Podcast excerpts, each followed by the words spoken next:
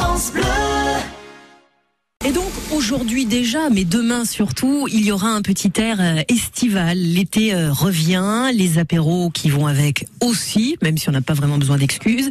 Et quoi de mieux que de les accompagner ces apéros avec de bonnes choses à grignoter, comme celles que l'on trouve entre autres hein, chez David euh, Morenilla, qui tient le coin basque à la halle Broban de Tarbes. L'état d'esprit du coin basque, quand vous venez nous voir, déjà vous accédez dans un microclimat de soleil et de bonne humeur. C'est-à-dire qu'on a essayé de rapatrier tout ce qui fait l'ADN euh, du Pays Basque dans sa joie et euh, dans sa convivialité. euh.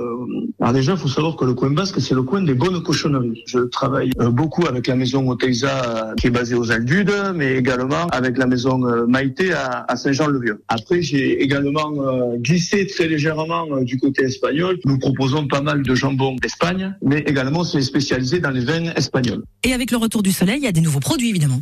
Avec les beaux jours, on a reçu euh, à nouveau les gazpacho bio, l'huile d'olive de dégustation Omami qui est fabuleuse et qui est, faite avec des petites olives amerquines qui sont cueillies la nuit, pressées à froid, c'est juste magnifique. De belles grillades et moi j'ai un doctorat en apérothérapie, donc pour ça je suis obligé de proposer les plateaux de charcuterie et les vins euh, et les bières bio qui vont avec, c'est obligatoire. Voilà, et moi j'ai un master en zytologie. Allez vous renseigner, vous comprendrez. Pour retrouver l'actualité du coin basque, rendez-vous sur la page